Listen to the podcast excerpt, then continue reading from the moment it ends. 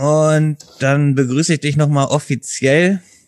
Wie sagt man, äh, einige sagen Robert Beetz, andere sagen Robert Betz. Wie ist es richtig? Mach, du willst. Mutter hat Beetz gesagt, Vater hat Betz gesagt, weiß ich selber nicht. okay. Du bist Autor, Seminarleiter, Psychologe und wie mein Kumpel sagt, spiritueller Lehrer, also zumindest für ihn, er bezeichnet dich spiritueller Lehrer.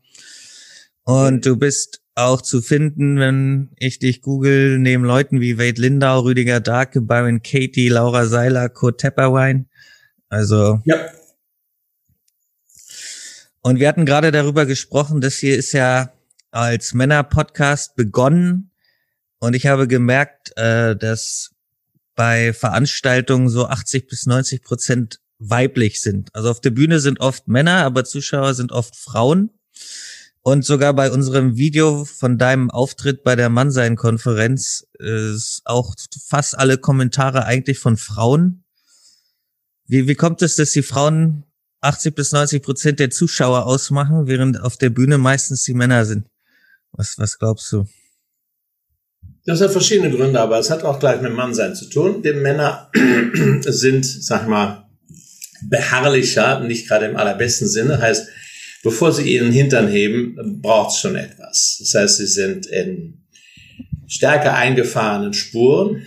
Sie haben als Junge schon gelernt, wenige Dinge musst du machen, fleißig sein, dich anpassen, Geld verdienen, Geld abliefern, Kredit bezahlen und dann bist du ein ordentlicher Mann.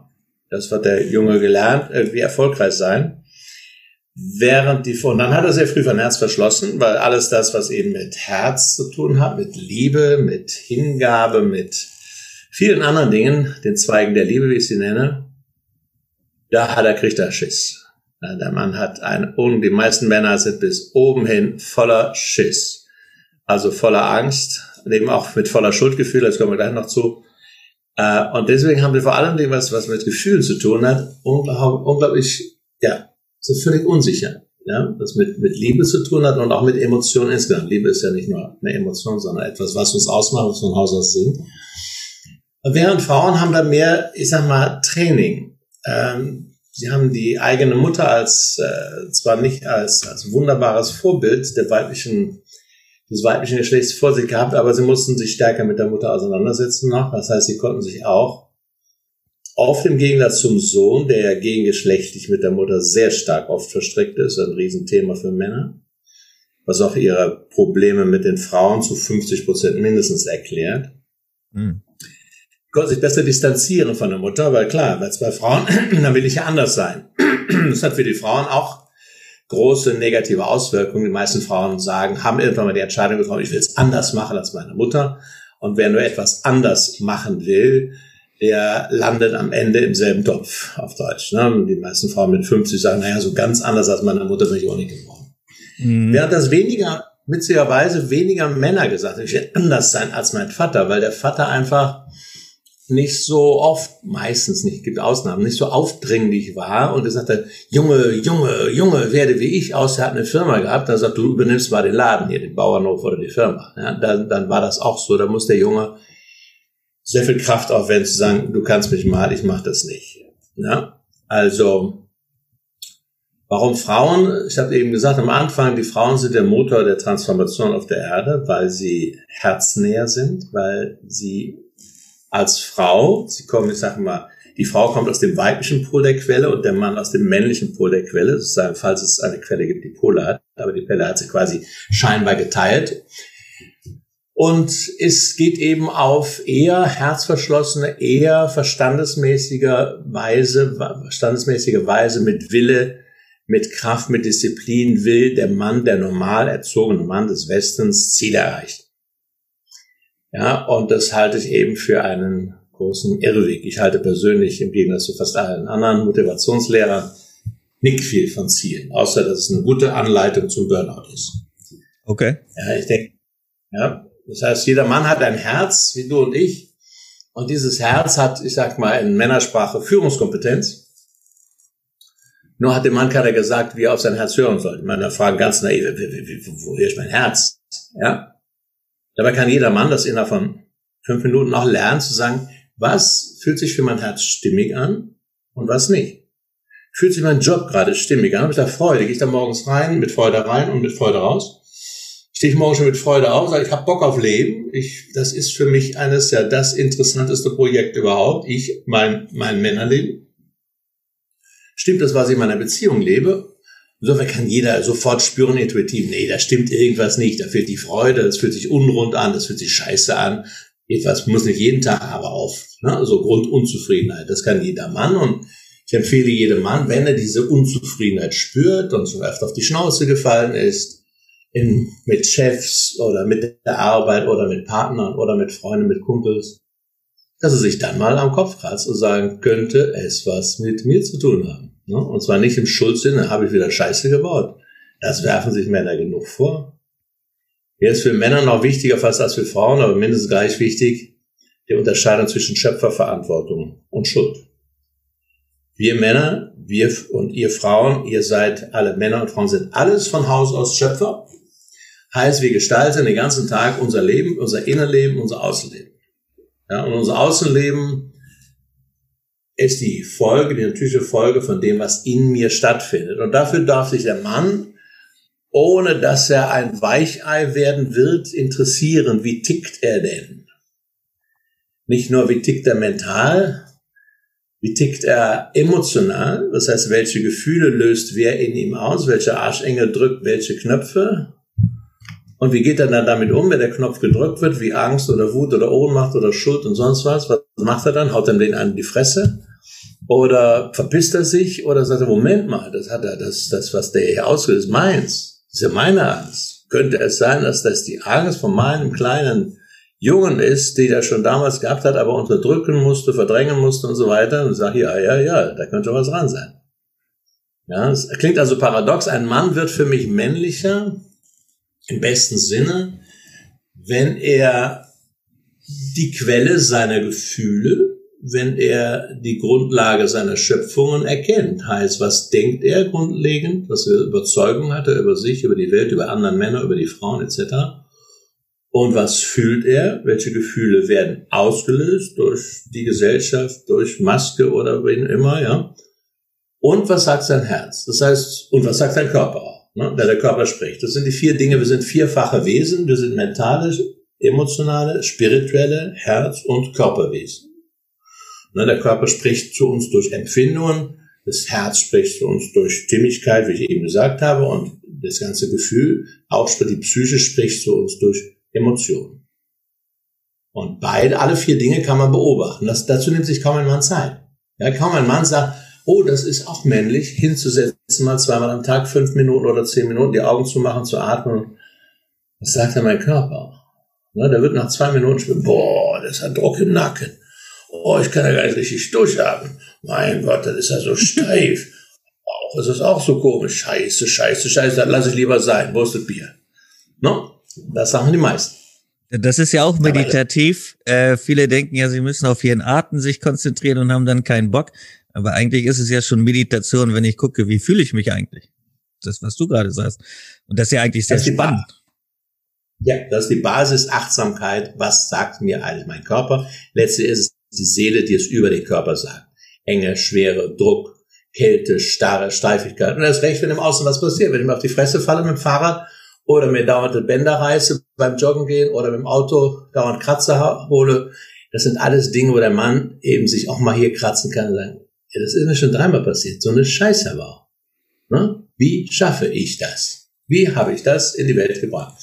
Also dieses Mannsein, und letztlich ist es ja ein, da geht es ja darum, ein glücklicher, ein herzerfüllter, ein freudiger, ein lebendiger, liebevoller Mann zu sein, der sich selber liebt. Das ist für viele, haben schon viele Angst, gleich schwul zu werden, wenn sie denken, ich weiß nicht, ich bin nicht schwul oder so. Ne? Sich selbst lieben, das hat äh, viele Ängste haben. Viele Männer haben Angst vor, vor Homosexualität. Und wie okay. gesagt, auch für ihre eigenen Gefühle und für ihre Liebe. Ne? Das ist äh, beim normalen Mann noch leider so. Das sieht man in Türkei, Erdogan, ne? was der, der haut da den Lesben, LGBT-Leuten einfach für die Fresse, auf Deutsch gesagt, weil er in höchstem Maße Angst hat, dass die ihm seine Lebensgrundlage wegnehmen. Ne? Ja, das ist ähm, im Moment der Stand, aber ich bin da sehr optimistisch Wie gesagt, du hast gesagt 80, 90 Prozent. Bei mir sind schon 30 Prozent auf die Männer, manche Seminare 40. Das hat zugenommen in den letzten 20 Jahren sehr deutlich. Und äh, wie gesagt, aber die, die Frauen motivieren sehr viele Männer, ihren Arsch hochzukriegen, sage ich mal ganz salopp. Äh, die Frau wird immer selbstbewusst und sagt, mein lieber Schatz, wenn du dich da nicht ein bisschen bewegst, dann bin ich weg. Weißt du, da kannst du noch so viel Geld verdienen.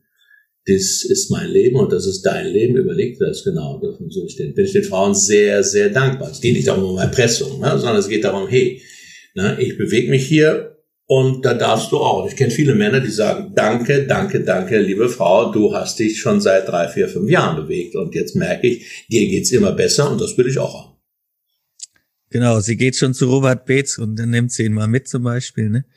Und ja, bei mir ist es umgekehrt in der Beziehung, witzigerweise. Ich schleife sie so gut ich kann mit.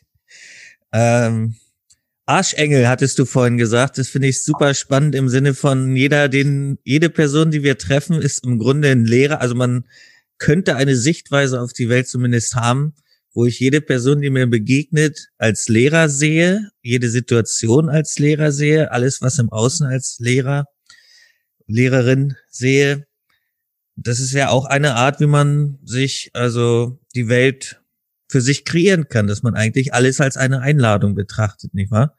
Jede Person, jede Situation und so weiter. Und Arschengel, wie du sagst, ist in dem Fall quasi jemand, der dir aufzeigt, was bei dir noch nicht stimmig ist. Richtig? Und deswegen ein Arschengel. Im Sinne von, genau. es ist schmerzhaft, aber auch eine Einladung zum Wachstum sozusagen, ne? Absolut. Wir sind hier alle, kommen alle, ist meine Sichtweise aus einer einzigen Quelle. Wir sind hier alle Brüder und Schwestern. Wir sind alle, kommen aus, aus der Einheit. Es gibt letztlich nur sowas wie Einssein. Insofern ist jede Begegnung mit jedem Menschen, ob Frau oder Mann, ist immer eine Begegnung mit letztlich mit mir selbst. Und wenn mein, wenn ich meine Knöpfe gedrückt werden, weil ich dieses Verhalten von dem anderen unmöglich oder bescheuert oder sonst was finde, also es mich emotional berührt und betrifft, dann, wenn mich etwas trifft, dann betrifft es mich. Das heißt, er drückt einen von ungefähr zehn Knöpfen, die haben wir alle installiert, als wir unsere Gefühle unterdrückt haben. Das ist die Angst, das Zorn, Wut, Hass, das ist die Kleinheit, die Scham, die Minderwertigkeit, das ist die Schuld und die schlechte Gewissen, die Viele Dinge wie Trauer und Ohnmacht und Neid und Eifersucht und Einsamkeit, diese Gefühle haben wir, Männer wie Frauen, seit Kindheit an unterdrücken müssen. Und das Leben sagt, das geht eine Zeit lang, vielleicht 20 Jahre, vielleicht sogar etwas mehr, aber irgendwann, mein Lieber, muss ich diese Energieblockade, muss ich dich aufmerksam machen. Wenn du bis oben hin voller Angst rumläufst, ist das energetisch ein No-Go auf Dauer. Ja, besonders in dieser Zeit der Hochschwingung kriegst du Probleme.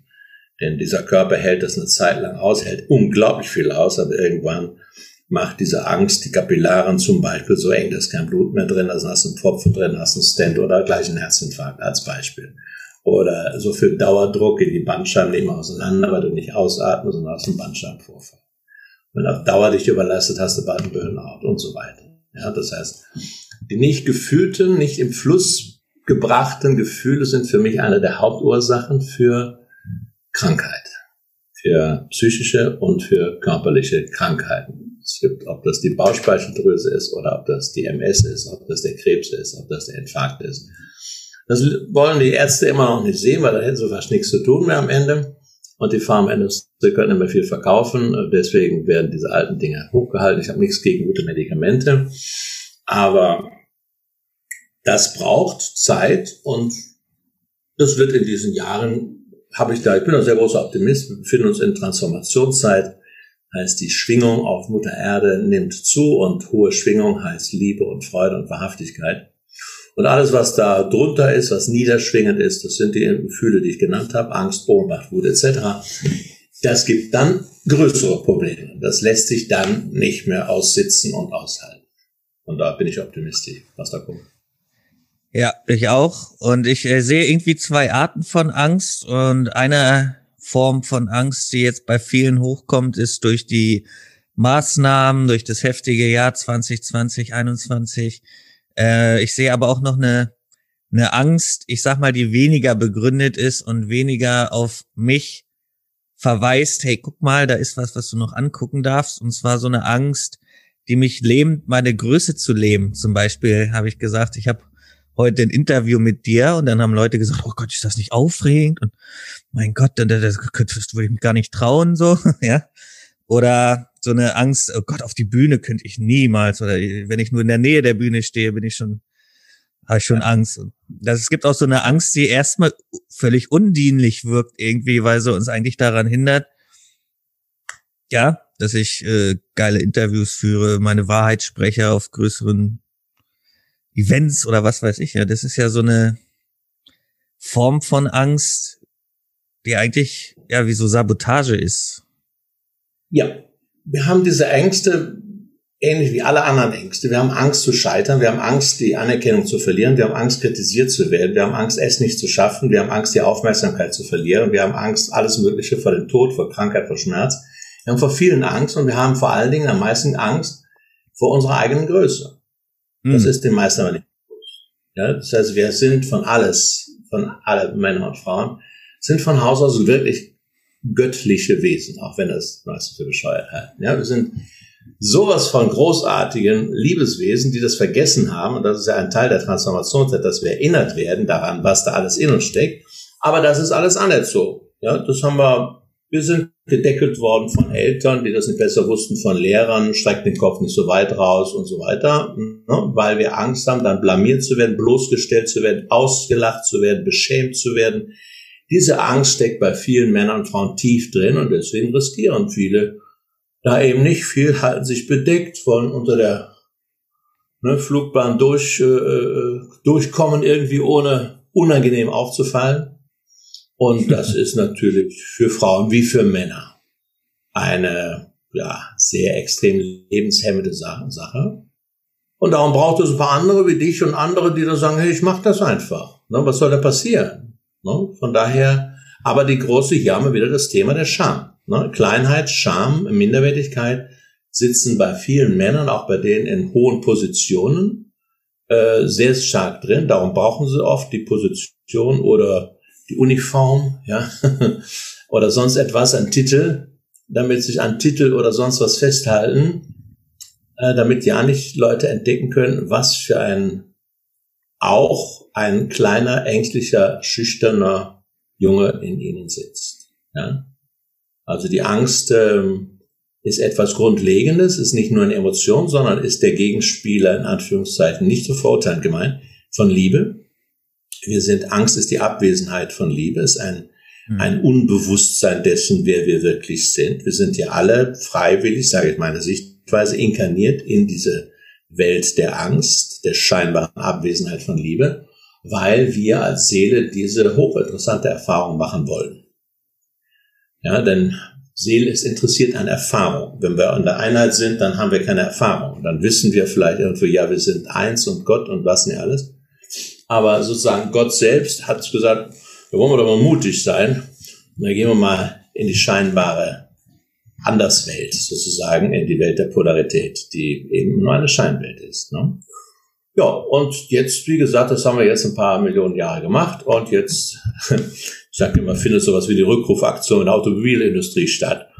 Nach dem Motto, unsere Seele wird jetzt wieder erinnert daran, was wir wirklich sind und aufgerufen. Und darum spitzen sich die Dinge hierzu zu. In der Wirtschaft, in der Gesellschaft, auf der Welt, mit Corona und sonst was allem. Das hat einen sehr, sehr positiven Effekt. Wir werden auf uns zurückgeworfen. Wir werden angehalten, ausgebremst, die große Stopptaste gedrückt, damit wir uns mit uns beschäftigen, mit unserer Innenwelt und uns fragen, was, was, was läuft da? Was läuft da eigentlich in mir ab und auf der Welt? Ja, und da kannst du protestieren, wofür du willst. Aber wenn derjenige da für Frieden protestiert oder demonstriert, ähm, und es ist kein Frieden in ihm, und er sagt, mein Bruder ist ein Arsch und mein Vater war ein Arsch, dann hat diese Demonstration keinen Sinn. Dann halt es mit Mahatma Gandhi, der sagt, musst du erstmal das demonstrieren, sei du die Veränderung, die du dir wünschst auf der Erde. Und wenn für Freiheit demonstriert ist, möchte ich sehen, wie frei es in den Menschen aussieht, in den eigenen Menschen. Ja? Wenn wir wir spielen hier seit vielen, vielen tausend Jahren eine, auch eine Art Maskenball der Seelen.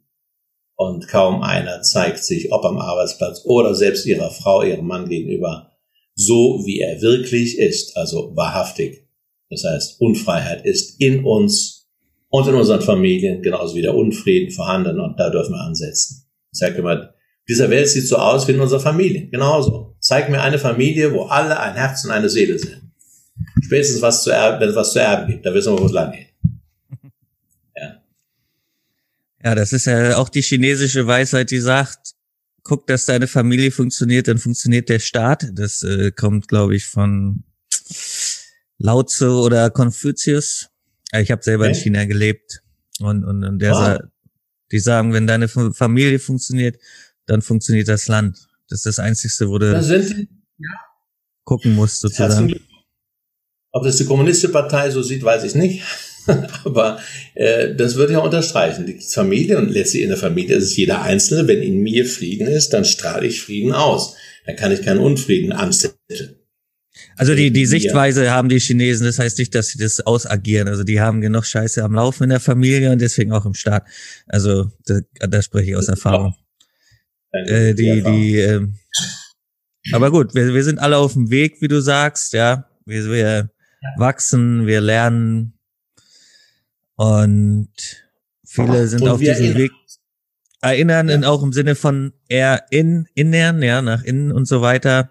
Und, und viele kommen ja damit überhaupt nicht klar und verfallen dann so in, in Süchte und auch in impulsive Gelüste. Also mal zocken, mal ein Bier und zocken, mal ein Joint, ein bisschen rauchen, ein bisschen hier.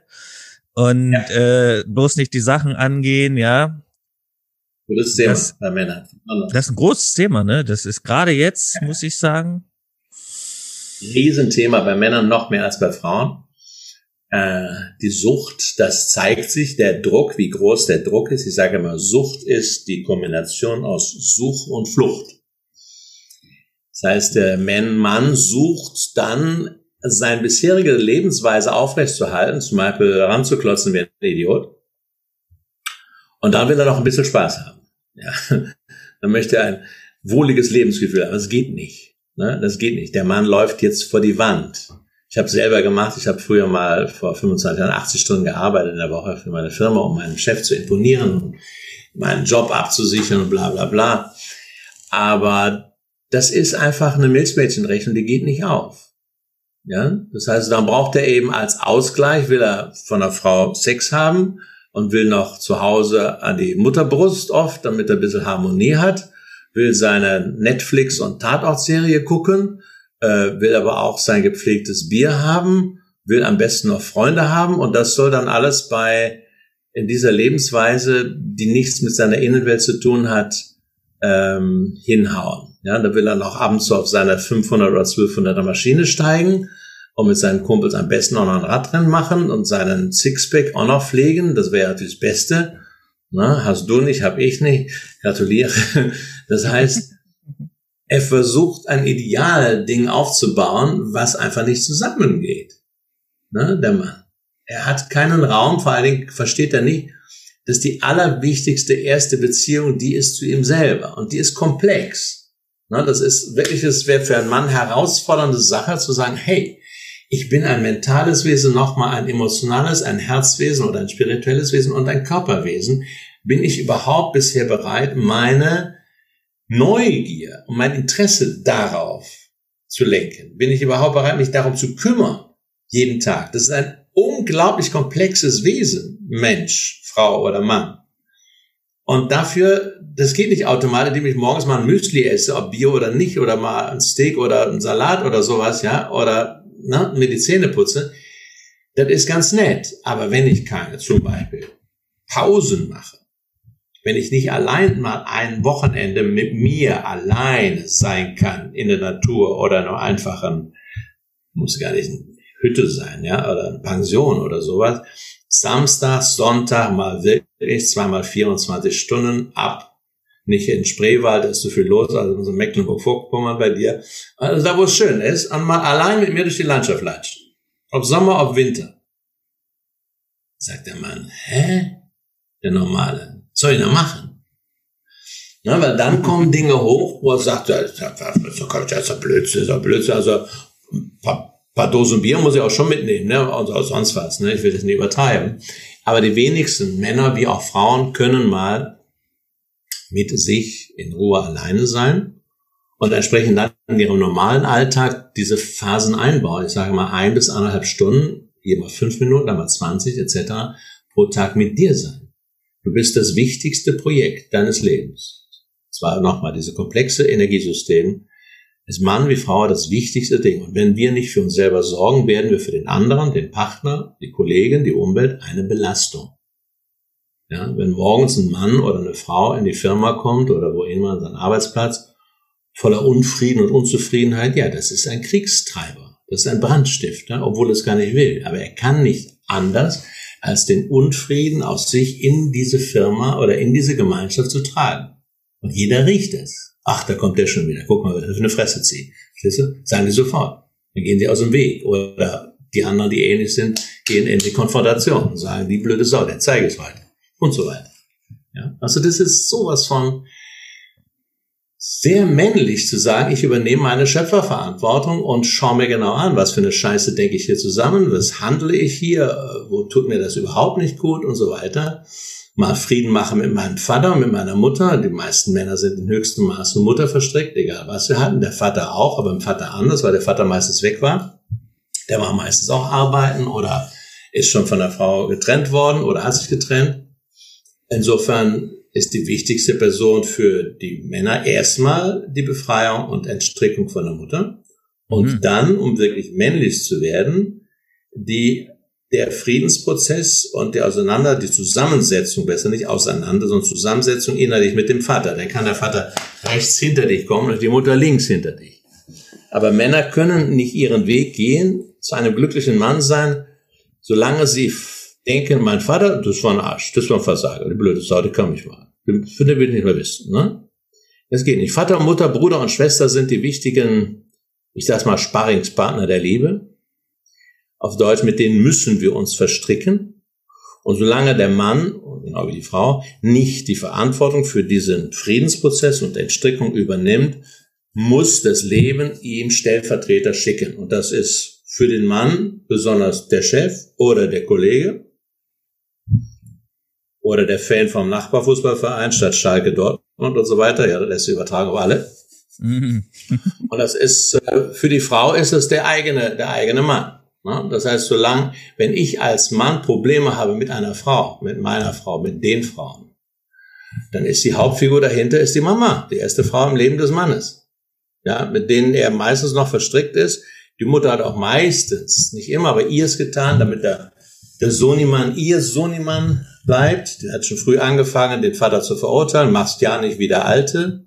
Hm. Ne? Und ich sage, die wichtigste Aufgabe, also wichtigste Herausforderung oder die Aufforderung an die Mutter, sag mal, ich mache nochmal eine Meditations-CD, die heißt, Mutter, gib mir meine Eier zurück.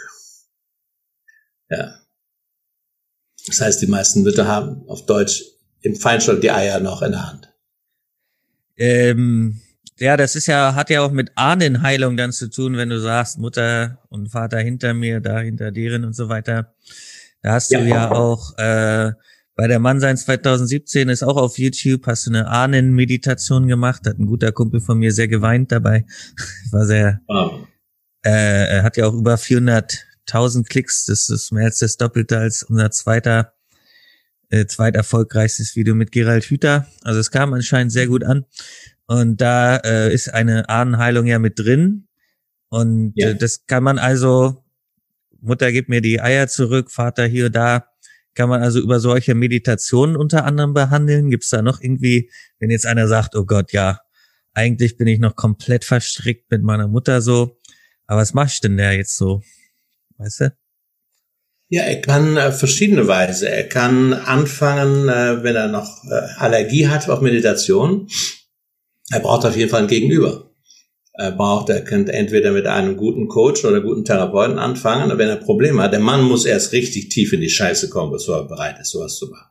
Ja, also normale Männer äh, gehen erstmal, bis sie voll vor die Wand laufen. Also zwei Stands mindestens, würde ich sagen, und drei Knochenbrüche und sonst was, bevor er sagt, ich könnte vielleicht mal was machen oder ich sollte was tun. Ja, also weil der Mann hat unglaublichen Widerstand und Ängste auch wieder Ängste. Ne? ne? Das ist, ich habe Klienten gehabt, da habe ich gleich in der ersten Sitzung gespürt, da kannst du reden vor die Wand. Ne? Also den musst du entweder richtig konfrontieren, massiv, sag, wenn du so weitermachst, bist du in einem Jahr tot. Das sage ich dann nur, wenn ich das wirklich spüre, dass er gerade einen selbstmörderischen Kurs fährt. Oder man muss warten.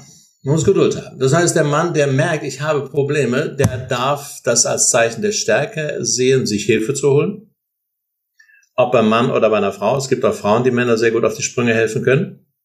Hilft auch, weil er oft an der, gerade mit der Mutterverbindung auch das sehr oft mehr auf eine Frau hört, manchmal als auf einen Mann, je nachdem, was er wie er gestrickt ist. Und dann kann er anfangen, meine YouTube-Filme. Ich habe 200 Filme auf YouTube, die sind fünf Minuten, sechs Minuten lang. Das schafft auch noch ein Mann auszuhalten, fünf Minuten. Und da darf ihm erstmal, er will ja denkend vorangehen, da darf ihm erstmal mancher Groschen fallen. Und da kann sich den Betz angucken oder kann auch andere angucken, der besser liegt. ist mir scheißegal auf Deutsch.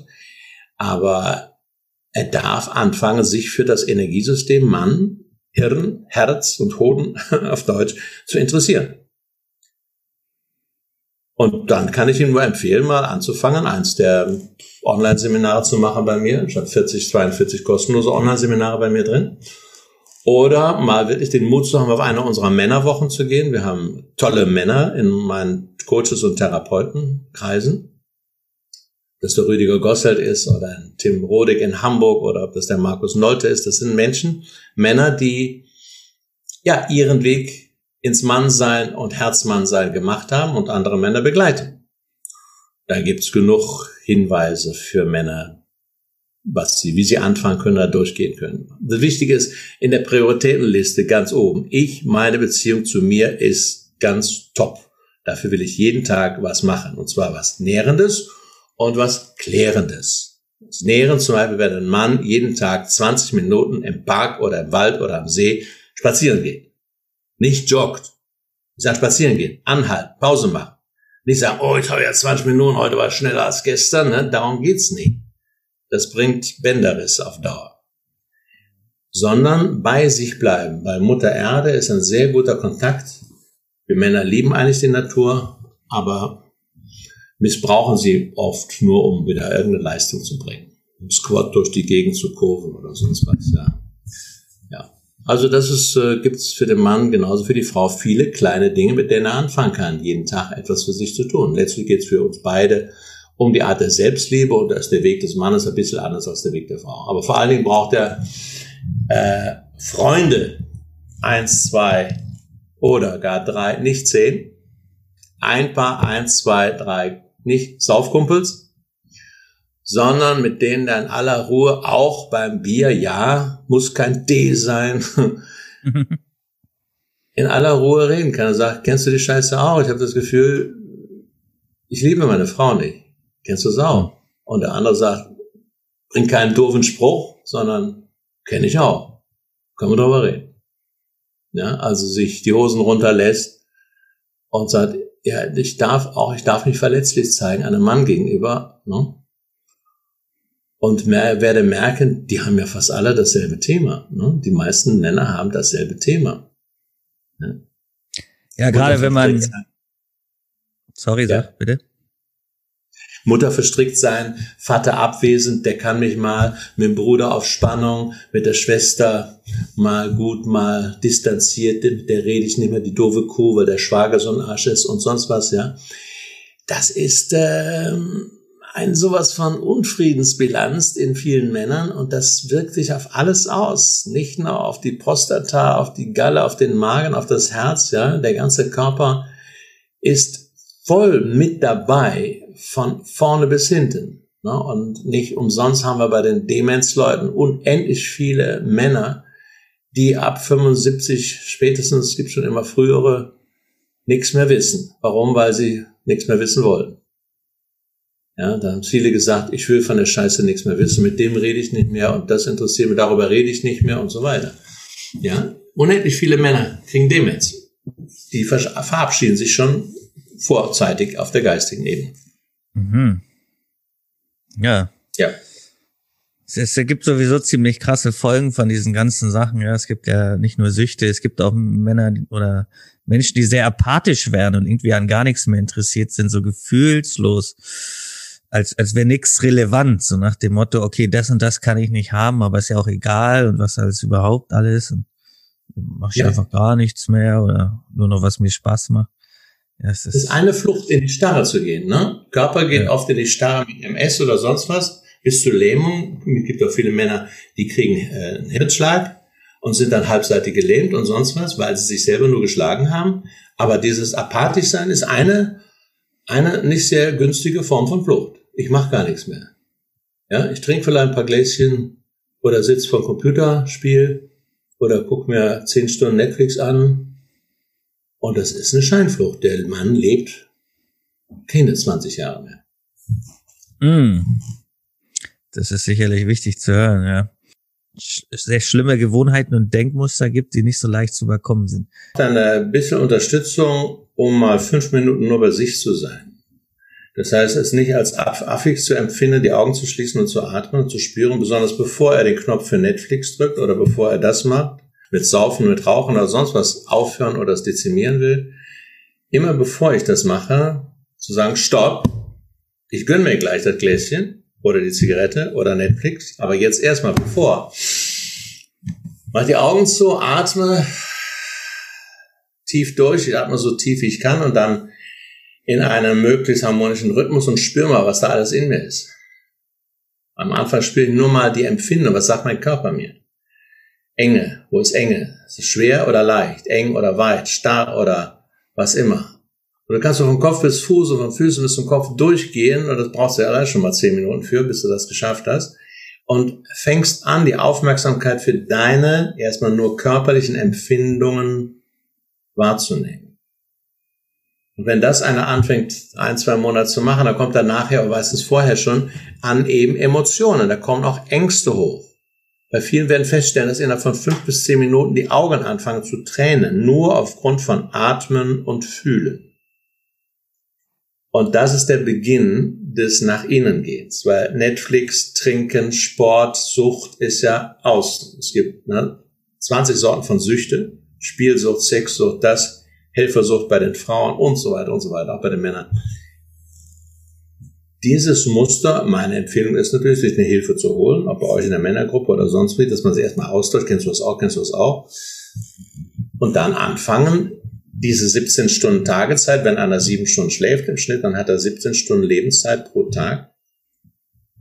Und diesen 17 Stunden eben immer wieder mal kleine Stücke, fünf, zehn Minuten, 20 Minuten für Nährendes und Klärendes in seinem Körper für den Spaziergang, für die kurze Meditation, für das nur Sitzen auf der Bank und in die Wolken gucken, also das Atmen und das Fühlen, sich das zu genehmigen.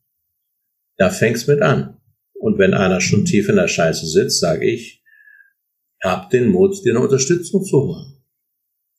Von einem Mann, einer Frau, wo du sagst, die wirkt glaubwürdig für mich. Bei uns auf der Website sind ein paar hundert Leute drauf ob in Berlin oder in Österreich oder in der Schweiz. Ja. Hm. Ja.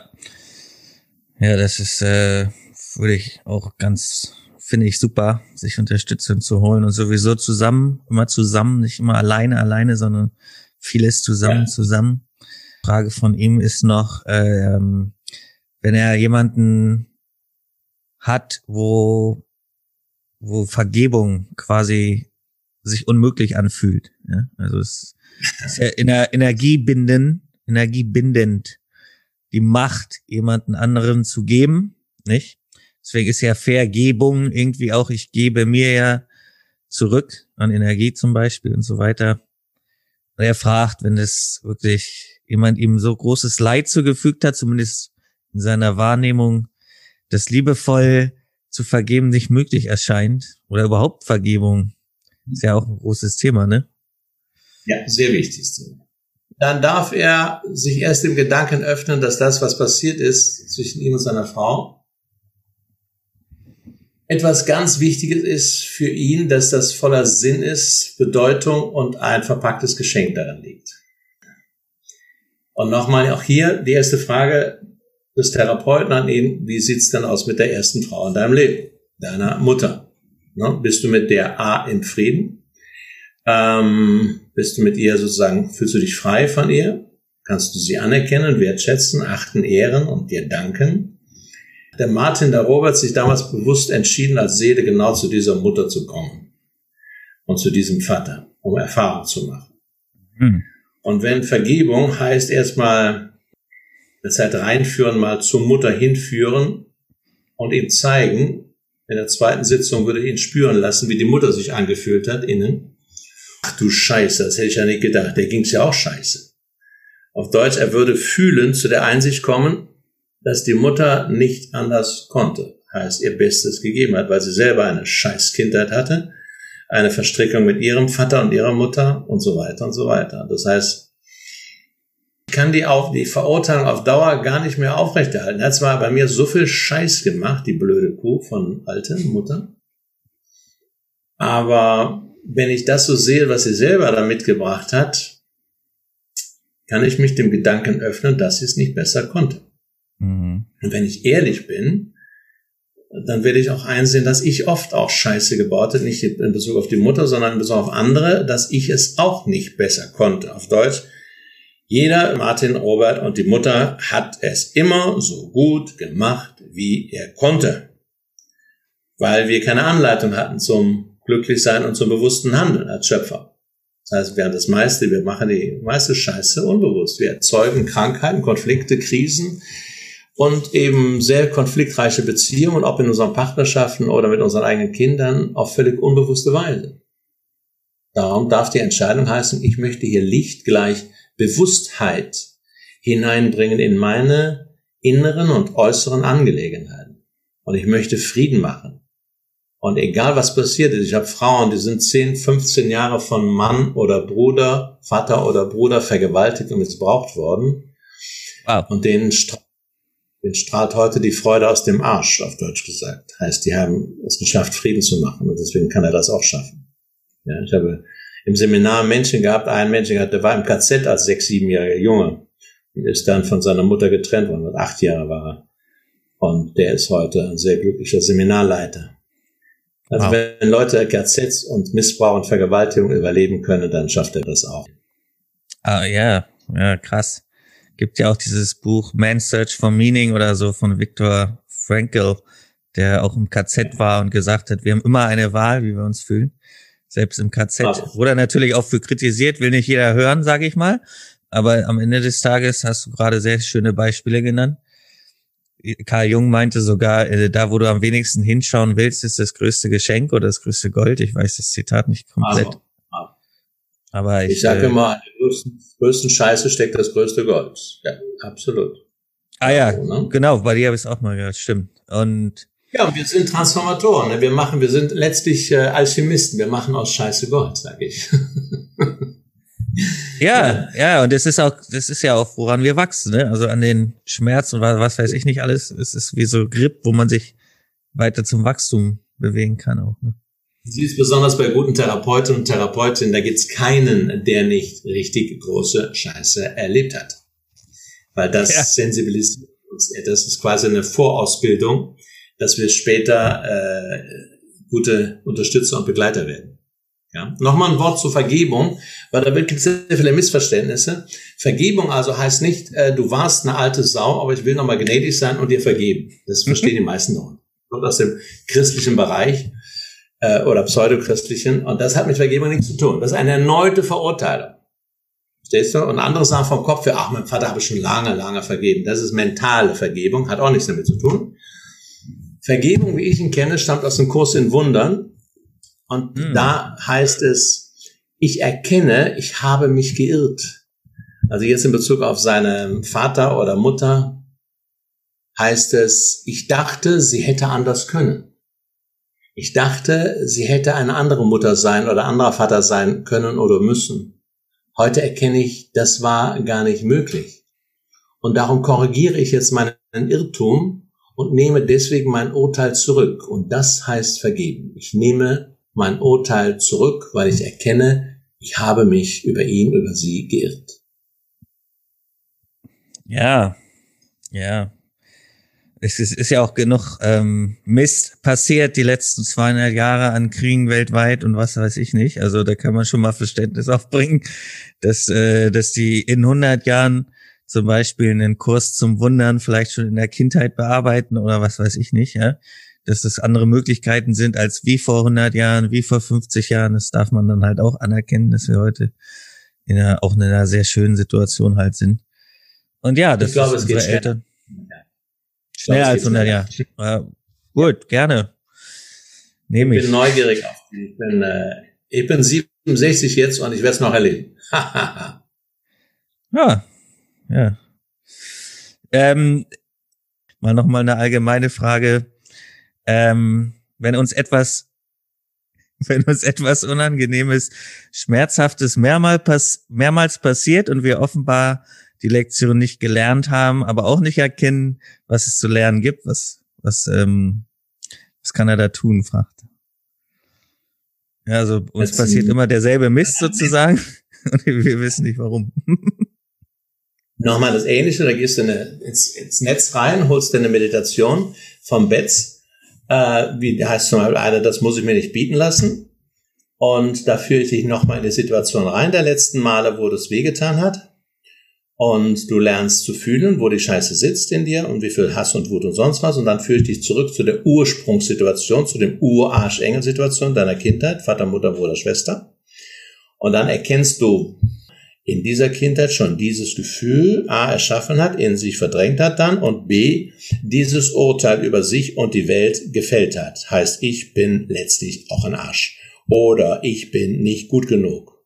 Und wenn ich mich nicht liebe, und das hat weder der, Martin noch der Robert gelernt in der Kindheit, dann steht hier auf der Stirn, solange ich mich nicht liebe, bitte mich nicht lieben. Das ist meine Ursache, die ich gesetzt habe. Und das können andere riechen. Das riechen die an meinem Ton, an meiner Ausstrahlung, an meiner Sprache, an allem möglichen. Da muss ich gar nicht sagen, du Arschloch, sondern das riechen die und hauen mir von sich aus verbal oder sonst wie einen in die Fresse. Und das ist ein sinnvoller Vorgang. Das heißt, ich kann anfangen, mich selber zu lieben, sodass meine Resonanzfläche sich ändert. Ja? Wenn dieses Herz offen ist für die Liebe zu mir, zum kleinen Robert, für mein Mannsein, mein Körper, mein Leben, wenn ich Frieden mache mit Bruder, Schwester, Vater, Mutter, dann strahle ich eine andere Energie aus und das kommt bei einem anderen an. Da muss ich kein Wort sagen. Und dem haut keiner in die Fresse. Kein Mensch wird gemobbt, als Beispiel, der mit sich und der Welt im Frieden ist. Das geht nicht. Das heißt, da kommt einer in der Firma rein zum Beispiel und die riechen sofort, dieser Mensch hat ein Kleinheitsgefühl, der ja, fühlt sich wie der letzte Arsch schon aus anderen Situationen heraus und denkt meistens, die Welt ist böse und ungerecht. Und das genau bestätigen die ihm und sagen, das ist unser Kandidat.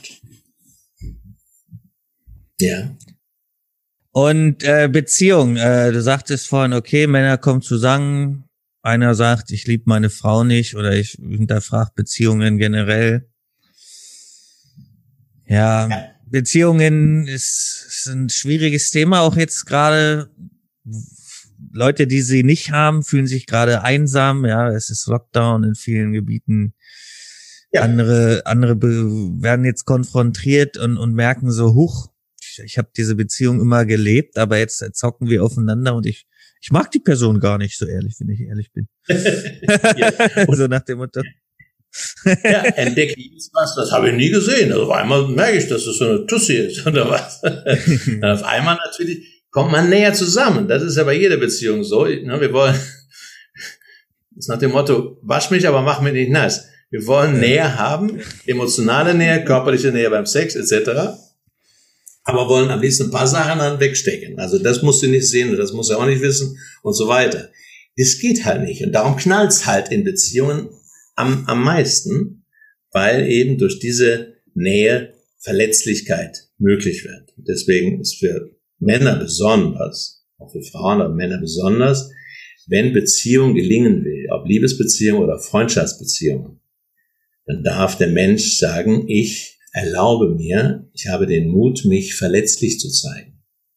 Was heißt das? Ich sage etwas, was meiner Wahrheit entspricht und gehe das Risiko ein, dass der andere mich auslacht oder sagt, ja, du bist ja ein Arsch. Ja.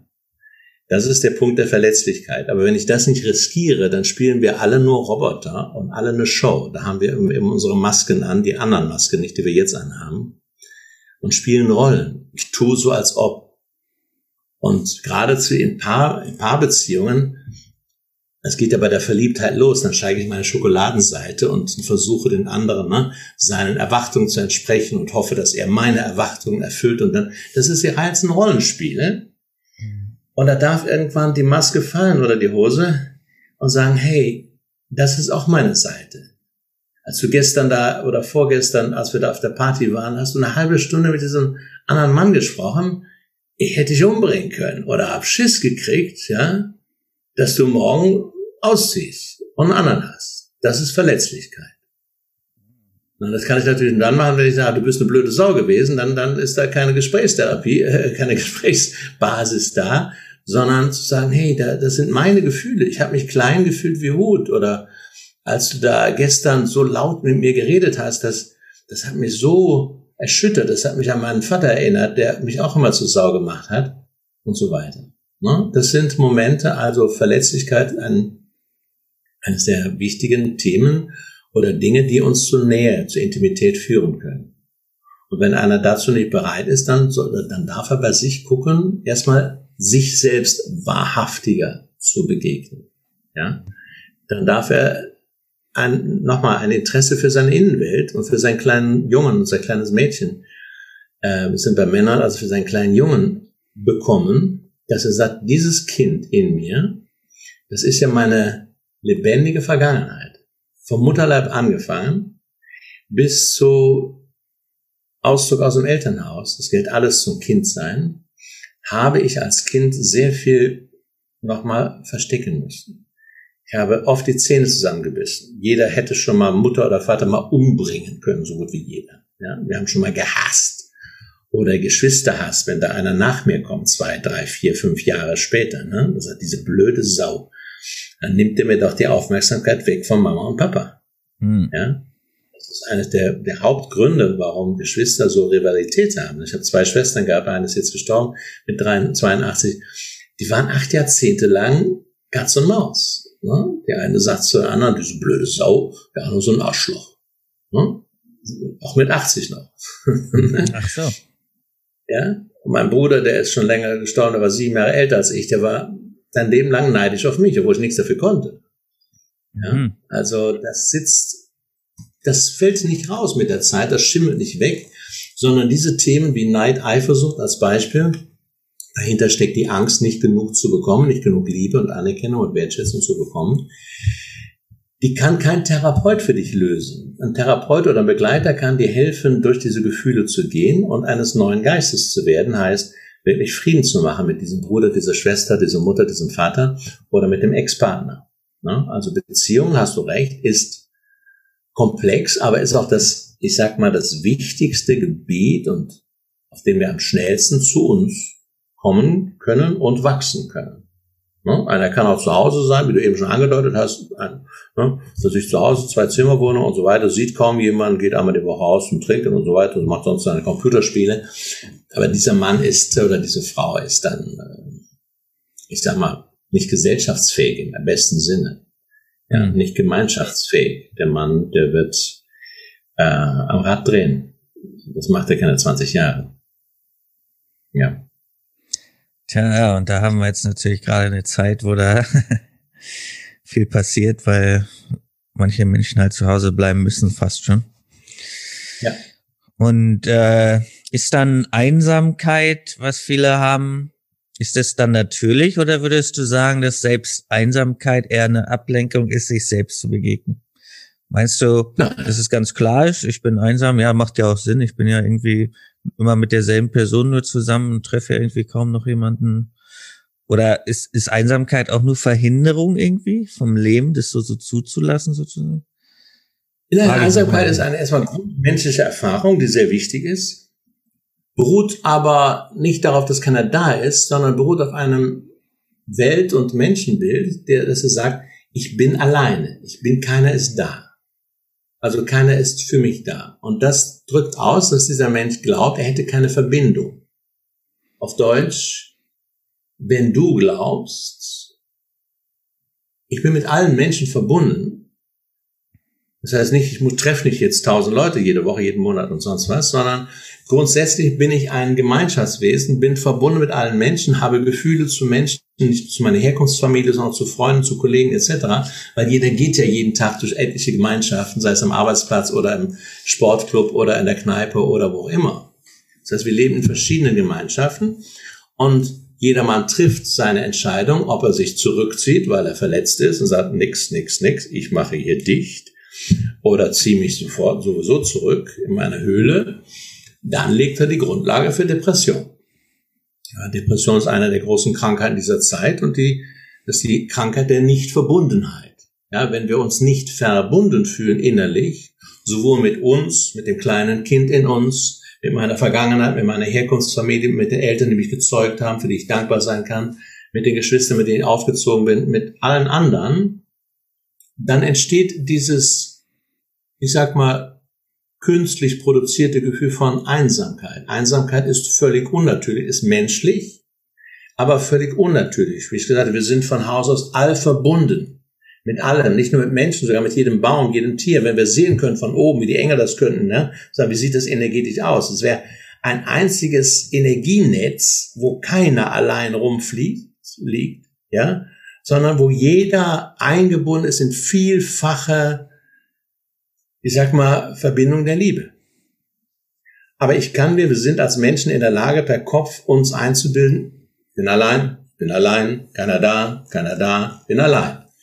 Das ist schöpferisch. Sobald ich diesen Gedanken erlaube, in mir gedacht zu werden, erschaffe ich durch Gedanken das Gefühl der Getrenntheit, der Einsamkeit, des Verlorenseins.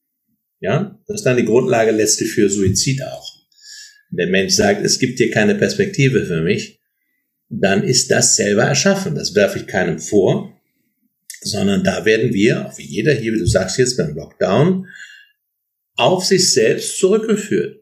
Das ist der Vorteil vom Lockdown nach dem Motto, wenn du nicht nach draußen gehen kannst, dann geh nach innen. Das heißt, nutze die Zeit. Die Corona-Zeit ist, obwohl die meisten, auch viele Leute auch existenziell am Rad drehen, nicht nur der Wirtschaft, im Künstlertum, im Eventbereich etc., ähm, ist für uns gedacht. Heißt, dass wir erkennen, was ist denn das Wesentliche hier? Was ist unwesentlich und unwichtig und was ist wirklich wichtig in meinem Leben? Da werden wir, ja, mit uns, mit unserer Innenwelt konfrontiert. Bei dem einen kommt die Wut hoch. Ich kenne viele Leute, die sagen, das ist die beste Zeit für mich, äh, schon beim ersten Lockdown, aber jetzt erst beim zweiten haben viele es geschafft, was sie beim ersten noch nicht geschafft haben. Und sagen, ich habe es verstanden, ich habe es verstanden. Ich habe, ich fange an, anders durch die Welt zu gehen.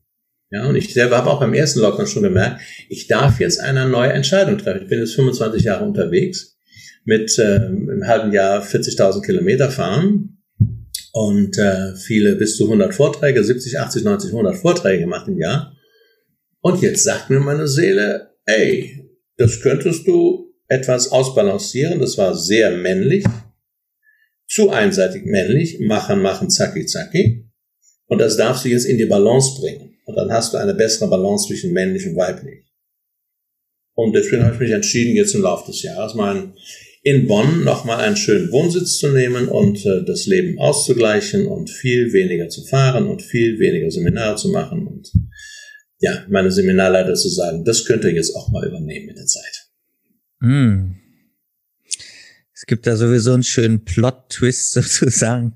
So wie du das beschrieben hast, passt das sowieso nochmal ganz wunderbar. Und zwar sehr allein, kann man auch all ein aussprechen. Ne? Also das äh, ja. wäre, das wäre quasi die Einladung, sich mit allem verbunden zu fühlen oder zumindest mit sich selbst zu beschäftigen, sich zu erinnern im Sinne von nach innen gehen. Und ich habe äh, eine ganz für die Liebe, ne? für die Liebe ohne Bedingung steht jetzt an. Für die Liebe ja. ohne Bedingung das Herz öffnen und es bleibt bei mir anfallen, wenn ich mich liebe, erst dann bin ich auch in der Lage, den anderen Mann oder die andere Frau zu lieben. Jetzt gibt's ja Männer, die tatsächlich weibliche Qualitäten ausagieren, sage ich jetzt mal, die nicht Disziplin und Hauptsache ich leiste was und wenn ich im Wald gehe, dann muss das einen Sinn haben und dann muss ich wenigstens ein Lagerfeuer machen, ein paar Bier trinken und mit jemandem quatschen, sonst leiste ich ja nichts sozusagen, ja. Jetzt gibt's Männer, die, die agieren das Gegenteil aus und sind völlig disziplinlos. Völlig disziplinlos, verwahrlost, fast schon, äh, fühlen sich den ganzen Tag dreckig und fühlen auch viel, aber äh, Hauptsache mehr Selbstmitleid als alles andere, haben gar keine Disziplin, kriegen quasi nichts umgesetzt und, und sind irgendwie im Hier und Jetzt, aber null verlässlich, können nicht zurück, könnten um zwölf zu keinem Interview auftauchen, weil sie sich erst danach fühlen müssten und vielleicht komme ich um 14 Uhr. ja. Äh, die, die voll ins Gegenteil. Bitte? Ja. Hast du den Joint vergessen? das ist ja, das ist ja so ein bisschen okay. Auf einer Ebene könnte man sagen, vielleicht ist das die Erfahrung des Gegenteils, die dann zu was Integralen führen könnte, oder? Erst dieses Machen, Machen, Machen. Dann Weg, ja, ich wünsche diesen Weg keinem Mann, der darum verloddert. Ja, das hat äh, mit Liebe nichts zu tun, sich zu vernachlässigen. Ne? Sich die Zähne zu putzen morgens und eine gewisse Struktur in seinen Tag zu bringen, ist die Bürgerpflicht eines jeden Mannes und einer jeden Frau. Und wenn du dir das selber verweigerst, diese Liebe, dass du dir ein schönes Frühstück machst, dass du geregelt bist, dass du einen guten Stuhlgang hast und dann, dann ist das praktizierte Unliebe. Das hat mit weiblich nichts zu tun, das heißt mit Verloddern zu tun, das heißt auch nicht das Gegenteil von männlich, sondern das ist einfach Scheiße, auf Deutsch gesagt. Ja, dieser Mann kann dem einen leid tun, aber auch er ist verantwortlich dafür, es ist einfach ein Suchender, der denkt, äh, ich mache jetzt mal gar nichts oder sonst was, aber wir brauchen Männer wie Frauen. Männer, Frauen brauchen genauso einige männliche Energien, wie wir Männer einige weibliche brauchen. Das heißt, ich als Mann strukturiere meinen Tag. Ich nehme mir keine Ziele unbedingt mehr vor, also überhaupt nicht mehr vor. Ich sage vielleicht, oh, heute könnte ich vielleicht den Artikel schreiben und, und einmal mit Martin ein Interview und so weiter. Das heißt, ich habe ein paar bestimmte Fixpunkte bin sogar verlässlich. Ich wollte eben, hatte ich fast vergessen, dass ich mit dir einen Termin habe. Äh, hab schon eine Stunde am Sofa gelegen, geschlafen, weil das ist auch etwas Weibliches. Wenn ich müde bin, lege ich mich aufs Sofa, auch wenn es morgens um elf ist.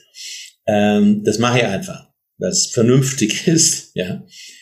Und äh, da dachte ich, oh, ich bin klar Fahrer auf meinem Mountainbike, ja. Und dann dachte ich, oh, da habe ich noch einen Termin. Will ich jetzt so sein, wie der, den du geschildert hast, dann, der Martin kann mich doch mal, ja, ich gehe jetzt auf Mountainbike. Ne? Das, das ist unzuverlässig. Und wenn wir Menschen uns nicht aufeinander verlassen können, weil wir einen Termin haben, dann ist menschliches Miteinander nicht möglich. Das heißt, das hat überhaupt nichts mit übertriebener Männlichkeit zu tun. Ich liebe Dinge wie Zuverlässigkeit, Pünktlichkeit. Wenn ich in Griechenland bin, wenn meine Griechischlehrerin kommt, ich habe einmal die Woche Griechisch Unterricht, und der Termin heißt 11 Uhr, und wenn die um 20 nach 11 kommt, dann ist das typisch griechisch. Das weiß ich aber dann. Ja, da kann ich ja nicht, entschuldigt sie auch nicht, ne? Weil das ist für die normal. So in einer halben Stunde, das reicht. Früher war das mal über eine Stunde. ja, das ist normal. Aber das hat nichts mit unhöflich zu tun. Aber zu sagen, ich sau, ich, ich mache meine Bude sauber, ne? Ich koche zum Beispiel gerne und letztens war jetzt meine Putzfrau zwei Wochen nicht da, da war da so klebrig der Boden, das ist so eine Scheiße, jetzt musste aber selber da mal ran. Ja, und da geht's nicht darum, dass ich da weiter mit meinen Dinger da durch die klebrige Küche laufe, wir sind Basisdinge der Selbstliebe, sage ich mal. Ob du dir die Zähne putzt, ob du dich vernünftig ernährst, ja, kannst natürlich Junkfood fressen bis zum Umfallen. Wenn du nachher nur noch fett bist und Krankheiten kriegst, dann ist das deine Verantwortung. Das kann jeder machen. Ich wünsche es keinem, sondern da wünsche ich jedem, dass er seinen, auf Deutsch seinen Hintern hochkriegt und sagt, hey, das ist die Basis, dass ich mit mir, oh, wegen mir alleine wohnen kann und alleine für mich sorgen kann meine Dinge strukturieren kann und das ist keine übertriebene Männlichkeit. Aber in diesem Rahmen gönne ich mir Dinge wie, ich gehe spazieren, ich gehe etwas spielerisch machen. Ich habe zum Beispiel einen Garten, da gehe ich morgens mit nackten Füßen auch im Winter erstmal über die Wiese, die dann nass ist, um den Kontakt zur Mutter Erde zu kriegen und jeden zweiten Tag setze ich mich auf meine Schaukel und schaukel erstmal im Bademantel morgens eine Runde. Ja, da darf mich ruhig einer sehen, die sagen, der hat ja wohl eine Scheibe, ne? 67-jähriger Mann schaukelt morgens in seinem Garten im Bademantel. Ho, ho, ho, ho. Ja, können die wegen mir sagen. Mir tut's gut. No? Das ist der, der kleine Robert hat dann auch Spaß dabei. Siehst du? Das sind weibliche Elemente. Spielen, Dinge machen, die keinen Nährwert bringen. Ich gehe spazieren, ich gehe nicht joggen, um fit zu bleiben. Ich gehe Mountainbike machen, fahren, weil es Spaß macht und so weiter. Ich koche sehr gerne, weil, obwohl ich nur Einzelhaushalt habe, aber ich lade dann Freunde ein. Ich habe gestern ein vorzügliches Gulasch gemacht. Ich hatte einfach Bock, Gulasch zu machen. Hol mir ein Kilo äh, Rindfleisch und das riecht heute hier bei mir so super. Also ich freue mich jetzt schon drauf. ja, das sind einfach weibliche Dinge. Das hat jetzt mit männlich nicht so viel zu tun.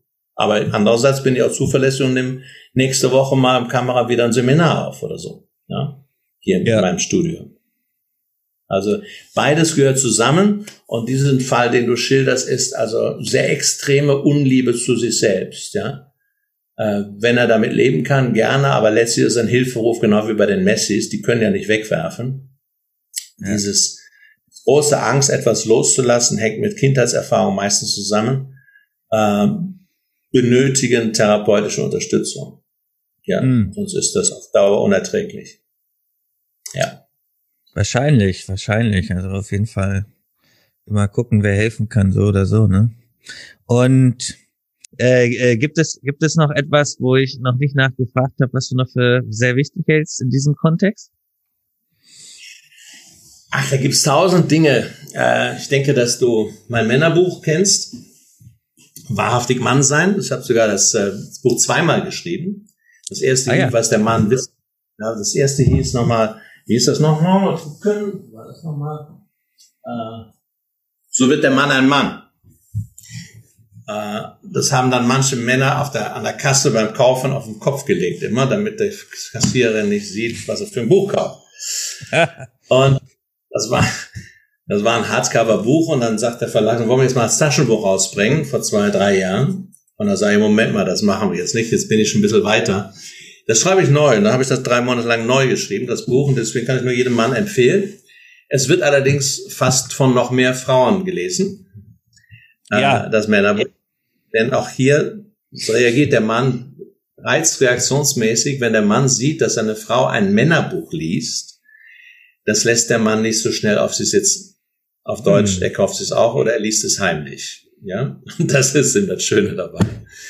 Ja, wir haben spannend. Es gibt tausend Frauenzeitschriften, Magazine. Die Verlage versuchen seit Jahren Männermagazine rauszubringen. Aber außer Men's Health hält sich da kaum was. Selbst ist die Zeit, die ja viele Ressourcen und Geld hat, gibt dann jetzt alle drei, vier Monate mal so ein Männermagazin raus. Aber auch da ist es absoluter Mainstream. Da gibt's dann halt ein paar Künstler, die ihren besonderen Männeralltag mal schildern und so weiter. Aber nichts, was in die Tiefe geht, wirklich. Das ist sehr, sehr interessant, weil einfach Nochmal, Männer sind außenorientiert, sie wollen wenig lesen, sie wollen oft Ablenkung haben oder sie unbewusst versuchen sie die Lösung oder die Abhilfe von jemandem anderen, wie zum Beispiel von der Partnerin zu bekommen. Aber selber sagen, ich mache mein Mannsein, mein Menschsein und im Speziellen mein Mannsein zu meinem Top 1 Thema des Lebens. Ich interessiere mich für das Thema. Nicht nur für Gedanken, für Gefühle, für andere Männer, für Männerbiografien. Wie hat der es gemacht, wie hat der es gemacht und so weiter. Ne? Ähm, kann einen sehr schönen Roman empfehlen, den ich jetzt nochmal noch mal gelesen habe von Hermann Hesse, Nazis und Goldmund. Äh, kann ich jedem Mann deiner Männergruppe mal empfehlen. Können wir mal zusammen jeder lesen und dann austeilen. Oberscharf. Sehr, sehr, sehr gut. Weil dort bringen die zwei Dinge. Der eine, der Narzis, ist der Vergeistigte, der nur geistig ne, nach vorne kommen will, auch Karriere macht im Kloster, ist nachher Abt im Kloster und so weiter. Und der Goldmund, der von seinem Vater ins Kloster gebracht wird, der orientiert sich erstmal auch an dem Nazis und merkt dann, das ist gar nicht seins. Ja, ich muss hier raus. Und haut er ab nach drei Jahren und geht in die Welt und hat den Mut, wirklich Sommers wie Winters draußen zu schlafen, sich durchzuschlagen, von hier nach da, nach dort und so weiter. Auf seinem Erfahrungsweg bringt er noch zwei Menschen um, weil es nicht anders geht. Äh, also er lebt mitten das Leben und kommt am Ende zu den Nazis zurück. Also wunder, wunderschön. Kann ich jedem Mann mal empfehlen. Wenn er Lust hat, Interesse hat, über Gefühle zu reden, über Gedanken zu reden, über, ja, Männerbiografien helfen auch, ne? Es ist äh, schon sehr animierend. Man muss nicht gleich Mahatma Gandhi werden, man muss nicht gleich Nelson Mandela werden, man muss nicht gleich Martin Luther King werden. Aber man kriegt Anregungen und sagt, ah, interessant, das berührt mich jetzt sehr. Okay, ja. gekauft. Das Buch werde ich mir holen. ja, mach mal. Es ist, äh, ist für mich interessanter und leichter für einen Mann zu lesen als der Steppenwolf. Ja. ja. Steppenwolf ist zwar das männlichere Thema sozusagen vom Titel her, aber es ist viel, viel einfacher und begeisterter zu lesen, Nazis und Goldmund. Super. Ich, ich habe sowieso gemerkt, dass du sehr viele Buchtipps gibst. Ich glaube, also in Lesen hast du definitiv viel Zeit investiert. Und äh, zwei Fragen habe ich noch. Eine ist, du zeigst dich ja sehr, also Leute haben sehr krass reagiert, als ich gesagt habe, dass wir heute ein Interview haben, so was. Ja, und, und sogar meine Eltern kennen dich schon seit Jahren. Das heißt sogar, Danke. aber das hat mich überrascht, als ich vor ein paar Jahren gemerkt habe, dass du von meinen Eltern zitiert wirst, ja. Und, und bei, äh, ja, ich sag mal, bei der Reichweite, die du für dich geschaffen hast, war das bei dir immer so, dass du dich so selbstverständlich zeigst in der Welt, auf den Bühnen und hier bin ich und das ist meine Wahrheit und es beeindruckt ja sehr viele Menschen, ne, dass, äh, wenn sich jemand so zeigt. Ja, ich könnte sagen, nee, das war schon immer so. Es war sehr, sehr, sehr gemischt. Ich habe in meinem Leben äh, Phasen gehabt, in denen ich mich sehr klein und minderwertig und als Versager gefühlt habe. Mhm. Das war einmal schon in der Kindheit, weil ich ähm, ich bin, glaube ich, auf die Welt gekommen, um mit dem Wunsch in meiner Familie viel Freude und Licht reinzubringen. Es ist mir nicht sehr gelungen als Kind. Und da habe ich mich selber erstmal verurteilt, schon bevor ich in die Schule gekommen bin. Das war das erste Punkt. Mein Vater war Jahrgang 10, zwei Kriege erlebt, fünf Jahre russische Gefangenschaft, Herz gebrochen. Wow. Äh, der sehr viel Druck und Zynismus in die Firma gebracht, in die Familie gebracht hat. Meine Mutter war stockoberkatholisch, äh, nach dem Motto, wen Gott liebt, den lässt er leiden, oder wer viel für andere tut, der kommt in den Himmel. Das war so mein Umfeld, das war nicht das tollste Freudeumfeld. Ich hatte schon das Glück, dass ich als fünfter von fünf Kindern geboren worden bin, so dass ich etwas mehr Abstand kriegte. Meine Eltern haben sich da schon ein bisschen ausagiert bei meinen Brüdern und Schwestern. Aber ja, ich bin sehr froh darüber, was mir geholfen hat. Ich kam ein Jahr früher als die anderen in den Kindergarten. Meine Schwester war Kindergärtnerin. Und das hat äh, mir geholfen mit zwei Jahren im Kindergarten. Da musst du dich als Kleiner bewähren, nicht einfach die Fresse hauen, sondern soziales ähm, soziale Fähigkeiten lernen. Da macht ein der Kindergarten eine Menge aus, glaube ich. Äh, dann hat mir geholfen, dass ich mit zehn Jahren ins Internat, ins Kloster kam. Ich war von zehn bis dreizehn im Kloster in, in den Niederlanden, weil mein Bruder schon dort Missionsbruder war. Äh, da habe ich auch Ja gesagt zu, weil mir das zu Hause zu eng war. Habe ich gedacht, da kann nur, da kann nur besser werden, und zu sagen, also weg von zu Hause war gut. Dieses Gefühl, mit 60 Jungs im Schlafsaal zu schlafen, wo jeder die, die Schwester reingucken kann in deine Zelle. Das nannten sich Zellen, also wo nur ein Bett drin ist quasi. Ne? Ähm, das war auch eine interessante Erfahrung. Nach drei Jahren hatte ich da die Schnauze voll. War auch nicht das prickelndste Lebensgefühl. Mm, und dann bin ich, dann kam die mit der härteste Phase von 13 bis 17. Da war ich im Gymnasium und, und schrieb nur Fünfen und Sechsen, weil das, das Niveau zwischen dem Klosterinternat und dem Gymnasium verheerend war. Und da habe ich wirklich mit 17 bis 17 habe ich sehr, sehr stark unter Minderwertigkeit gelitten. Und ab da mit 17 habe ich gesagt, ich habe die Schnauze voll. Äh, mein Vater sagt noch, wenn du das nicht schaffst, dann ziehst du den blauen Anzug an, da fällst du unter meine Kaste. Äh, er war Angestellter, leitender Angestellter. Und dann habe ich eine Lehre angefangen mit 17. Das ist genau 50 Jahre her. Ich bin jetzt 50 Jahre berufstätig. Mit 17 habe ich meine Lehre als Industriekaufmann angefangen in Trostorf. Und da ging das los. Da habe ich entdeckt, dass ich wohl, eine, ich sag mal, manchmal eine Schnauze am Kopf habe oder bewusst etwas sagen kann. Ja. Das war bei uns schon eine katholische Familie, wo man, wo wir schon die, die Predigten vom Pastor mittags, sonntags, mittags diskutiert haben und ich als kleiner Zehnjähriger schon die Schnauze aufmachen konnte. Also das war ganz gut. Ähm, also ein paar Grundfähigkeiten habe ich da mitgebracht. Und ähm, dann hat sich das so durchgezogen. Ja, ich war Lehrlingssprecher für 120 Lehrlinge damals, Auszubildende heute. Ich war Abendschul-Gymnasiumssprecher äh, in Bonn, ich war Fachschaftsmitsprecher in Hamburg an der Uni und so weiter. Ähm, ja, das, ähm, das hat mir geholfen. Aber das habe ich jetzt äh, in der Firma, in meiner Wirtschaftstätigkeit ja doch, da habe ich auch, aber es habe mich da nicht exponiert. Ich war zwar nachher Marketing Vice President, aber ähm, erst recht habe ich das später entdeckt. Also 95 hatte ich ja meine Panikattacken. Auch viele, viele Männer bekommen sowas, ne? entweder Krankheiten oder Panikattacken. Und heute sage ich Danke, Panikattacken, denn die haben mich rausbuxiert aus diesem alten Leben der Wirtschaft, was absolut sinnvoll war als Erfahrung, was ich auch nicht immer geglaubt habe bin ich nach München gegangen 1976. Vorher bin ich zwei Monate wandern gegangen in der Eifel, darum empfehle ich das vielen. Geh mal, ja, wenn du wenn du nicht weißt, wo es langgehen soll und du hast Burnout oder sonst was, wenn du noch den Hintern hochkriegst, dann geh und geh und geh und geh. Denn das Leben ist eine Art Wanderung zu uns selbst. Und wenn wir das nutzen in der guten Natur, ohne große Ablenkung, mit uns gehen, gehören die zwei Monate bestimmt zu den wichtigsten Monaten meines Lebens. Mhm. Weil dort kam Klarheit und sagt, so, jetzt gehst du mal nach München.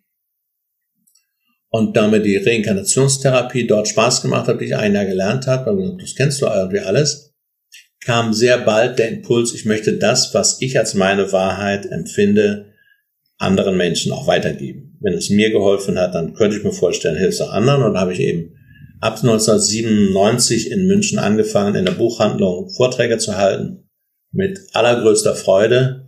Äh, und äh, das waren am Anfang 40, 50 Leute. Und das habe ich weitergemacht. Das kann auch jedem Mann empfehlen. Das, was dir Spaß macht, mach das regelmäßig und weiter. Ja, was du gerne machst, mach das weiter, egal ob es einen Sinn hat. Ja, ich mache jetzt mal, ich lerne seit drei Jahren Griechisch, obwohl das wenig Sinn macht. Hier spricht jeder Englisch und so weiter. Also zum, ja, zum Tzatziki bestellen brauche ich das bestimmt nicht. Äh, aber es macht Spaß. Ja, ich lerne jeden Tag griechische Sätze, Vokabeln, mache meine Bücher, übersetze die ins Griechisch und sonst was. Und wenn mir einer fragen will, warum machst du das? Es war einfach Spaß. Ja. Also, das ist auch ganz wichtig. Finde das, was dich anmacht und mache es bitte beharrlich. Und nicht mal heute hier und morgen da und in fünf Jahren machen wir beruflich wieder was ganz anderes. Ja, sagt die geistige Welt hat auch eine Frau kann das. Eine Frau ist wie eine sich ständig wechselnde Schlange. Die wechselt ihre Haut. Die kann alle fünf Jahre einen neuen Job machen. Ja, äh, das entspricht ihrer, in ihrem Inneren. Ein Mann sollte, ne, wenn er einmal gefunden hat, das ist mein Ding, mach dein Ding, Mann, und mach es beharrlich, mach es mit Freude und mach es so gut, wie du kannst. Also in der Biografie lässt sich einiges finden. Trotzdem hatte ich schon manchmal auch am Anfang ein bisschen Lampenfieber. Am Anfang habe ich meine Vorträge alle vorgeschrieben, 20 Seiten getippt. Und nach fünf Jahren habe ich dann gesagt, also ich glaube, das hast du jetzt drin. So, deswegen, heute weiß ich, das, was ich heute mache als Lehrer, Lebenslehrer, wie man das nennen soll, habe ich in manch anderem Leben schon gemacht. Das ist nicht das erste Mal. Und das ist sozusagen, ja, ein Seelenauftrag, den ich mir selber vorgenommen habe. Und freue mich, dass ich das noch wahrscheinlich sehr lange machen kann. Auch nicht mit 100 Vorträgen im Jahr, aber dafür haben wir Internet. Da darf man ein bisschen, bisschen sanfter werden und mehr, mehr dem Spielraum einräumen. Wie zum Beispiel dem Bull-Spiel. Ja, ich spiele sehr gerne Bull. Bin zwar nicht gut darin, aber es reicht für den Spaß. Und das, wir, wir wissen ja auch nicht, wofür die Dinge, die wir spaßhaft machen, nochmal gut sein werden. Ich bin mir zum Beispiel sicher, dass deine Griechisch-Fähigkeiten in der Zukunft nochmal eine sehr schöne Rolle spielen werden für dich. Andere haben irgendwie ja. gezockt in ihrer Jugend und sind jetzt Streamer mit Millionen von Zuschauern, während ja. sie zocken. Äh, wo auch alle gesagt haben, das äh, ist Zeitverschwendung auf einmal, auf einmal ja. Millionäre, weil sie zocken. Also kenne ich sogar jemanden selbst, der zockt sehr, sehr gerne und hat unglaubliche Klickzahlen. Das äh, fasziniert mich. Ja, und die, die letzte Frage ist, also wir gehen ja jetzt in eine neue Zeit, das ist so ein gewisser Aufwachprozess. Früher waren wir noch irgendwie in der Szene und in einer Blase und haben gesagt, hier lies mal tolle, mach mal dies, mach mal das, Meditation, Yoga und so weiter. Mittlerweile kennt das irgendwie jeder gefühlt. Es ist, äh, verändern sich Sachen, die, die Technologie schreitet voran, Algorithmen sind besser als äh, Menschen in gewissen Tätigkeiten, die Arbeitslosigkeit wird dadurch ein Thema. Wir, wir gehen irgendwie in eine neue Zeit und das merkt man auch irgendwie, also zumindest viele. Ich, ich habe sogar noch gar keinen getroffen, wo irgendwie abgestritten wurde, dass wir in neue spannende Zeiten gehen. Und ja. wie, wie stellen wir uns dafür auf, ist meine letzte Frage. Wir hatten, glaube ich, schon einiges genannt, zum, vor allem das nach innen gucken, mutig. Du hast auch mal gesagt, dass Angst, wenn man nicht hinguckt, zur Panik wird. Also sich seine Ängste ja. angucken, statt sie zur Panik werden zu lassen, ist natürlich eine hervorragende Idee. Und was meinst du, wie, wie stellen wir uns für die neue Zeit am besten auf? Indem du nochmal Bewusstheit schaffst in dir, was für ein Leben du leben möchtest selber. Also es geht darum, jetzt in dieser Corona-Zeit besonders, das ist ja ein Teil der Transformationszeit, mir bewusster und bewusster, mach, bewusster zu machen, was ist für mich eigentlich wirklich wichtig. Was ist mir, ich stelle das jeden Abend, wenn ich Vorträge mache, die Frage, was soll für dich das Wichtigste sein in deinem Leben? Weißt du das? Zweite Frage, weißt du, warum du morgens aufstehst? Was ist dein Motiv? Denkst du nur, ich muss aufstehen, weil das alle machen? Oder hast du ein besonderes Motiv? Warum lebst du? Dritte Frage, die mir zusammenhängt, wie willst du einmal gelebt haben, wenn du stirbst? Wie willst du auf dein Leben zurückschauen? Das heißt, diese Grundhaltung und Werte, die einem Leben zugrunde liegen können, darf ich mir jetzt A bewusst machen und wenn ich sie noch nicht habe, darf ich sie mir, mich dafür entscheiden. Das heißt, der Mensch wird nochmal jetzt auf seine Verantwortung als Schöpfer zurückgeführt, mit seinen bisherigen Schöpfungen oft schmerzhaft konfrontiert. Und da kommt die ganze Unklarheit, die Unbewusstheit, der Schmerz, das Verletzungen, kommt alles hoch, ne? inklusive Skandale in der Wirtschaft, kommt auch die persönlichen Skandale hoch, also die Leichen aus dem Keller kommen hoch. Ich werde mit meinen bisherigen Schöpfungen konfrontiert, um jetzt zu gucken,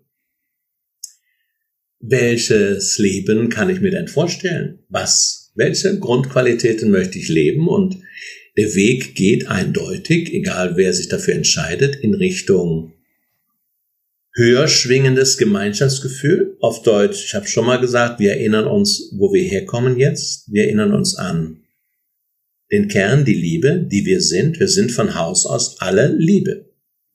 Das klingt vielleicht für andere lächerlich, das ist mir egal. Aber die Liebe darf die Grundlage jeglichen Denkens, Sprechens und Handelns werden. Der Mensch wird jetzt massiv unterstützt, diese Liebe zu leben, zu personifizieren, ja, zu verkörpern. Auf Deutsch, wir gehen jetzt mit großen Schritten, und es dauert keine 50 und 100 Jahre, in ein neues Zeitalter. Und das mögen, wie gesagt, einige als naiv betrachten, das ist mir egal. Bevor dieses neue Zeitalter von Liebe und dem Bewusstsein von Verbundenheit und liebende Gemeinschaftsgefühl etabliert wird, kommt das alte aller Trump, Erdogan und so weiter, wie sie alle heißen, massiv nach oben. Wenn sie etwas verändern will, muss sich das, was verändert werden will, erst massiv zeigen. Sozusagen, als würde es Widerstand zeigen und sagen, das, äh, ne, das ist der letzte Kampf, sage ja. ich der dunklen Kräfte, der nicht lichtvollen Kräfte, die eben in dieser polar polaren Welt verständlich und menschlich sind. Und das Entscheidende ist nicht, die zu bekämpfen im Außen, sondern das sogenannte dunkle, unbewusste, nicht geliebte in uns selbst anzuschauen. Das heißt, Licht und Aufmerksamkeit nach innen zu bringen, zu uns selber. Das heißt, die Liebe selber, auch wenn kaum einer oder wenige daran glauben, ist und bleibt, und das wird sich zeigen, die größte Macht im Himmel und auf Erden. Liebe ist die transformierende Kraft, die Gesellschaft, Familie, Frau, Mann, alles verändern wird. Und wer auf diese Liebe setzt, nicht in naiver Weise, sondern wirklich, ich habe mein Herz offen für das und das, was ich tue, mache ich mit Liebe und aus Liebe, der wird sehr, sehr gut fahren. Der wird dieses neue Zeitalter lebend und glücklich erleben und andere nicht, die sich nicht dafür entscheiden. Das heißt, ich bin aber sicher, dass in den nächsten 15 und 15 Jahren hier Dinge passieren, wo wir uns, wenn wir uns Martin in 15 Jahren wiederhören und sehen, dass du und andere sagen, das hätte ich ja, das hätten wir nie geglaubt. Das hätte ich ja nicht für möglich gehalten, wie in welch kurzer Zeit sich solche Veränderungen hier zeigen werden. Es hat sich ja. ja bisher schon in den letzten 30 Jahren ist schon so viel passiert. Aber eben, es hängt davon, welche Brille setzt du auf, die dunkle oder die helle? Ähm, wie denkst du über die Zukunft? Ich kann Menschen verstehen, dass sie sagen, geht ja alles den Bach runter. Ich sage, ja, wenn du das glaubst, dann sorgst du mit dafür, dass es den Bach runtergeht, weil dein Denken ist schöpferisch tätig. Okay? Das ist ja allein, wie wir uns hier unterhalten können und die, die, die deutschsprachige Welt kann zuschauen und, und die ganzen Bücher, die du da hinten im Regal hast, sind morgen da, wenn ich sie heute bestelle. Und es ist ja eigentlich, es ist eigentlich relativ offensichtlich, dass es bergauf geht, meiner Meinung nach. Aber ist auf jeden Fall nochmal gut, dass wir das angeschnitten haben oder das behandelt haben. Und, und äh, da ist mir auch eingefallen, was ist Liebe? War noch eine ganz wichtige Frage. Ich denke, das haben wir damit beantwortet. Und damit äh, haben wir meine übliche Zeit von einer Stunde auch schon überschritten. Eineinhalb haben wir schon. Und ich kann ja, an, de an dem Punkt nur sagen, vielen Dank für das extrem geile Interview. War extrem spannend. Extrem unterhaltsame, unterhaltsame eineinhalb Stunden. Und damit drücke ich jetzt Aufzeichnung stoppen und sage Tschüss alle allerseits und wir reden noch kurz.